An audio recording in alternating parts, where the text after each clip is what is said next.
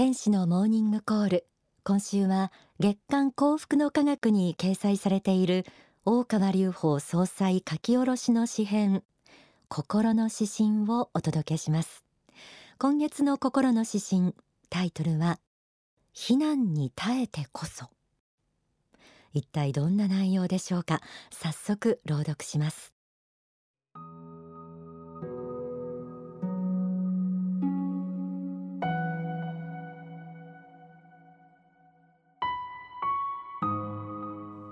避難に耐えてこそ。かつて新しい時代を開こうとして同時代人から即座に大歓迎を受けた人などいない。もしそういう人がいたとしたらポピュリスト人気取りかその時代とともに名前を忘れられていく人だろう。歴史にそそり立つ巨人たちは時代に迎合しない。利害やお金のために信念を曲げたりはしない。人々の非難を受け孤独の闇の中で悲しみの涙を流しながら戦い抜いた人のみが精神の巨人として歴史に名をとどめるのだ。信念は一億円に勝る。そして信仰は一生を捨てても悔いのないものでなければなるまい。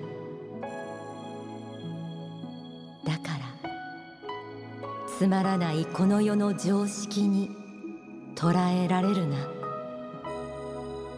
凡人の作った法律が万能だと思うな。恐れることなく真理のために戦い世間の非難の矢を慢心で受け止めよ。あなたの高貴な人生こそが後世への最大遺物であることを夢夢忘れてはなるまい。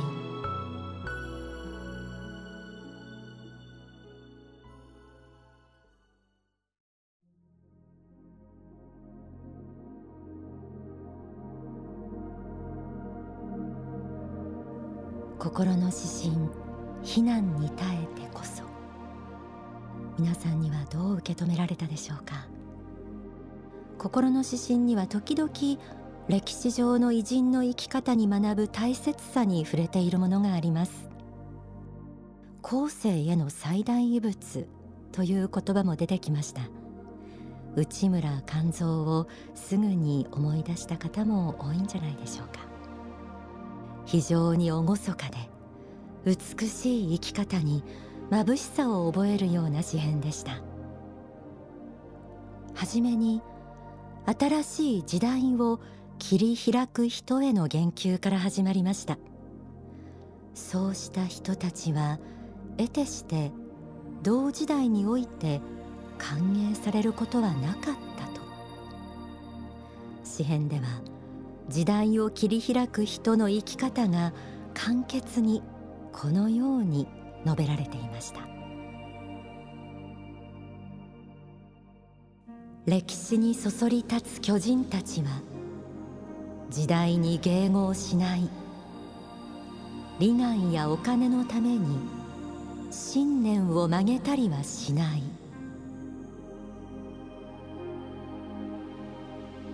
時代に迎合しない信念を曲げない。それは人々からの非難に耐え孤独や悲しみと戦うことが避けられない生き方でもある。けれどそうした人こそが精神の巨人として歴史に名をとどめるとありました。歴史上の偉人と呼ばれる人々の力の源泉。それは一体どこにあったのでしょう？心の指針はこう続きます。信念は一億円に勝る。そして信仰は一生を捨てても悔いのないものでなければなるまい。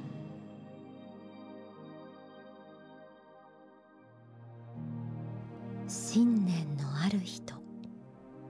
皆さんが思い浮かべるそんな歴史上の偉人は誰でしょう？その方の生き様はきっと信念を貫き通していたのではないでしょうか？たとえ批判されようと笑われようと自分で掴んだ信念に基づきその力がやがて時代を開いていったのだと思います。おそらくその方々は自分自身で何か普遍の真理を掴んだのでしょう。考え抜き行動する中で何者にも左右されない真理を。これだという確信にまで至るその真理は普遍であるがゆえに多少のことで揺れるものではありません。なぜなら普遍の真理というものは神から来るものだからです。そう。実は正しい信念というものは神あるいは仏と言われる存在へとつながっています。つまり信念を支えるものは信仰だと言えるのです。書籍ダイナマイト思考にはこうあります。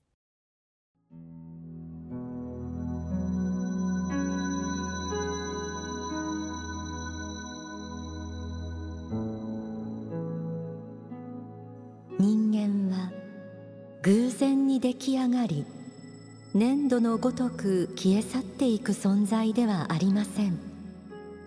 人間は肉体の塊ではありません。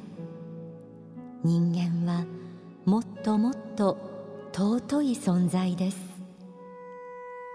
遥かなる過去に神の命が分かれて作られたものが人間の魂なのです。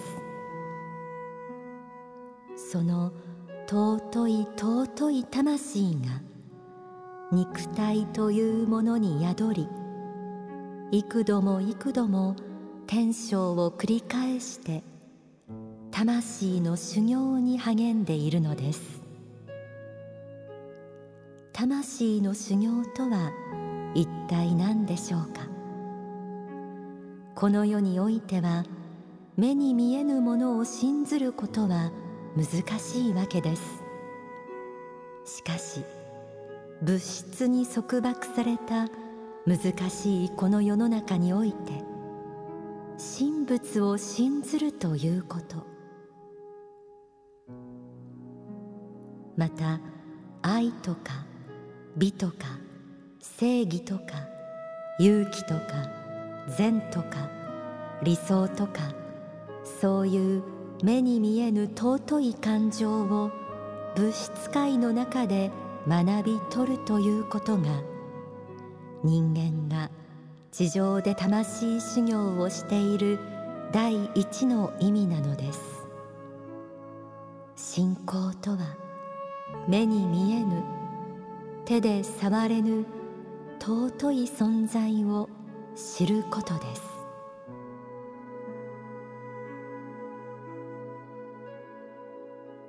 人間は神から分かれてきた尊い存在。とありました。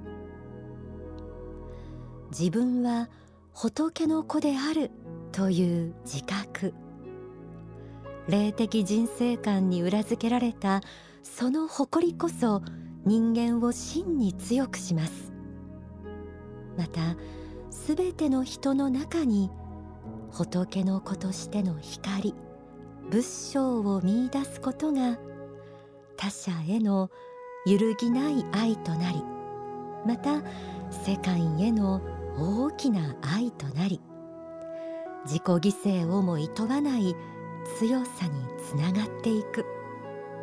それはあらゆる苦難困難も耐え忍ぶ力ともなります。そうした生き方は本人にとっても美しく高貴なものとして魂に刻まれ他の人の心にも後の世の人の心にも残るでしょう。今という激動の時代を生きている私たち。社会情勢は目まぐるしく変化しています。自分という人間の小ささを感じることもあるかもしれません。でも後世への最大遺物を残すような生き方は私たちにもきっとできる。心の指針はそう語りかけているように感じます。心の指針はこう締めくくられていました。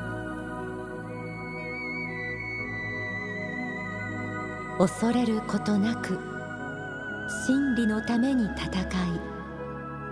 世間の非難の矢を慢心で受け止めよ。あなたの高貴な人生こそが後世への最大遺物であることを夢夢忘れてはなるまい。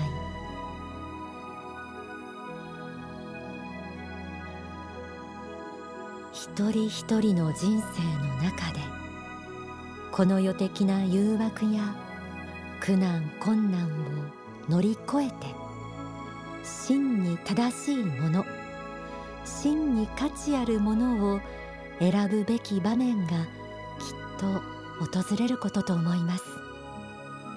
それが信念や信仰の力が試される時。その瞬間が皆さんにとっての生涯におけるきらめきの一瞬となりますように。ではここで大川隆法総裁の説法をお聞きください。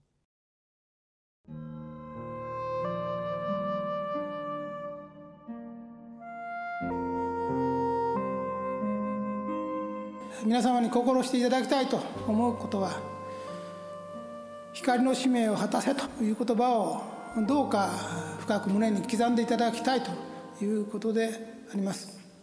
世間の客観的な情勢を見る限りです。どう見てもできないこと不可能なこと言い訳に満ちたことが数多くあります。環境だけを見ればできない理由は探せば数限りなくあります。これによってできない。こういうことがあったためにダメだった。そういうことはいくらでもありましょう。おそらくその通りでしょう。言ってることに嘘はないと思いますしその通りであろうと思います。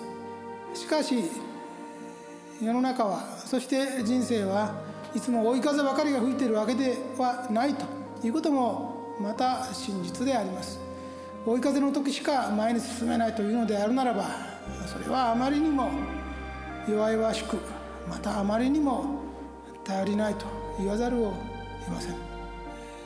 追い風であろうが逆風であろうが風が止まった凪であろうがしかれども我が使命を果たすという気持ちが大事であるというふうに考えます。ですからこれから先はまず自分自身の心に問うてください。その使命感に火が灯っているかということそれを問うことから始めてください。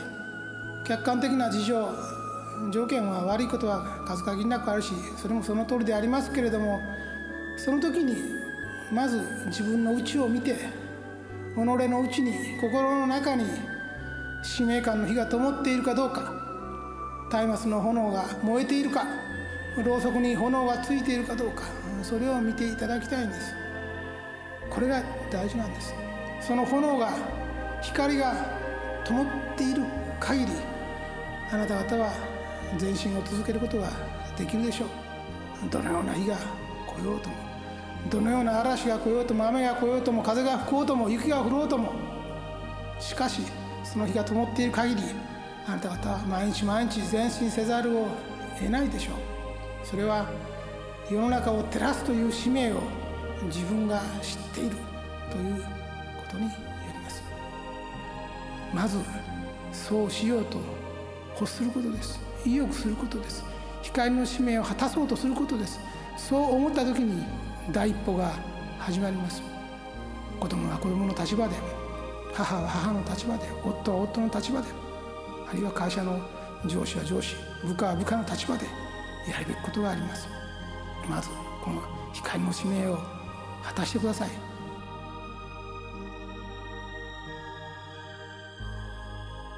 お聞きいただいた説法は書籍希望の法に収められています。光の使命という言葉が出てきました。皆さん一人一人に必ずあなたにしかできないあなただからこそできる尊い光の使命があるはずです。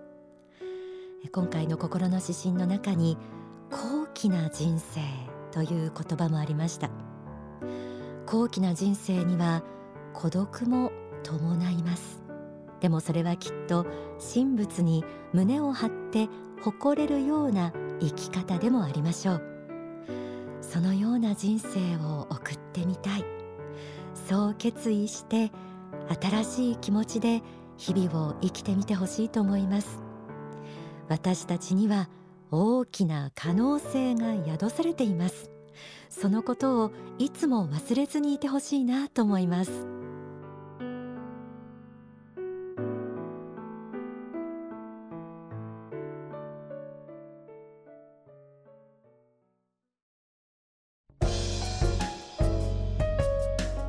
天使のモーニングコール。この時間はちょっぴり息抜きオンダソファーのコーナーです。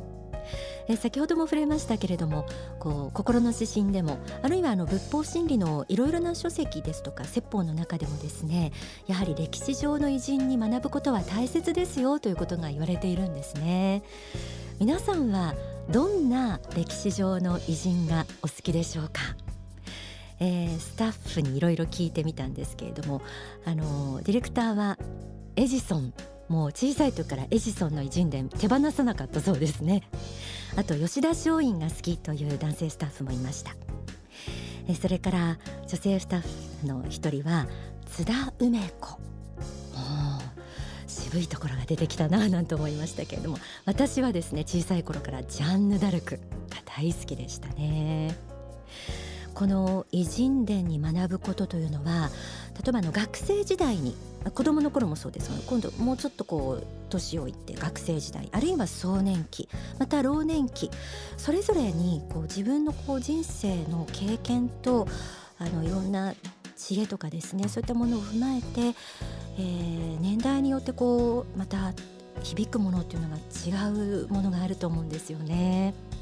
幸福の科学でも万外人伝というのも出ています。現在もう23巻を数えるそうでえこちらについては渋谷少女であのいただくことができるんですけれども例えばあの書店でも手に入る5本としてはですね黄金の法というのがあります。こちらにはですね霊的視点宗教的観点から日本史や世界史における偉人たちの生涯が綴られ神様のマネジメントが地上に生きるすべての人の幸福を願ってグローバルになされてきたんだということがわかると思いますまたあの今は霊言という形で天上界の偉人たちが現代に生きる私たちへのメッセージを、えー、宗教的なアプローチで送ってきてくれています。